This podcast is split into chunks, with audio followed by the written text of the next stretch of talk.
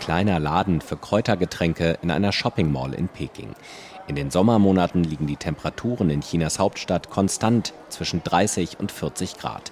Hier gibt es das passende Getränk zu der monatelangen Hitzeperiode, behauptet Verkäuferin Zhang. Das hier ist das beste Getränk. Es soll laut traditioneller chinesischer Medizin die Leber beruhigen und das Feuer kühlen. Der Qingrun-Tee ist bei diesem Wetter sehr beliebt gut für die Lunge und gut, um die Hitze zu vertreiben. In der südchinesischen Provinz Guangdong und auch in Hongkong und Macau wird das Getränk an kleinen Straßenläden verkauft. Chinesen achten gerade im Sommer sehr genau auf ihre Flüssigkeitszufuhr. Viele haben eine Plastikflasche mit Tee dabei, die immer wieder mit Wasser aufgefüllt wird. Und auch bei Hitze trinken Chinesen meist warmes Wasser. Der aufgeheizte Körper schwitzt die Flüssigkeit dann nicht sofort aus. Ein chinesischer Klassiker bei Hitze ist Lü Do Tang, die grüne Bohnensuppe, erklärt Zui Yong Zheng aus Peking. Einfach die grünen Bohnen in einen Topf mit kochendem Wasser geben und die Flüssigkeit trinken.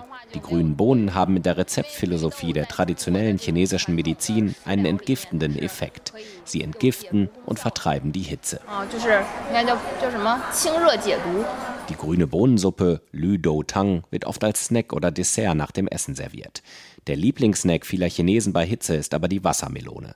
An Straßenecken in Peking wird sie stückchenweise am Holzspieß verkauft, für unterwegs.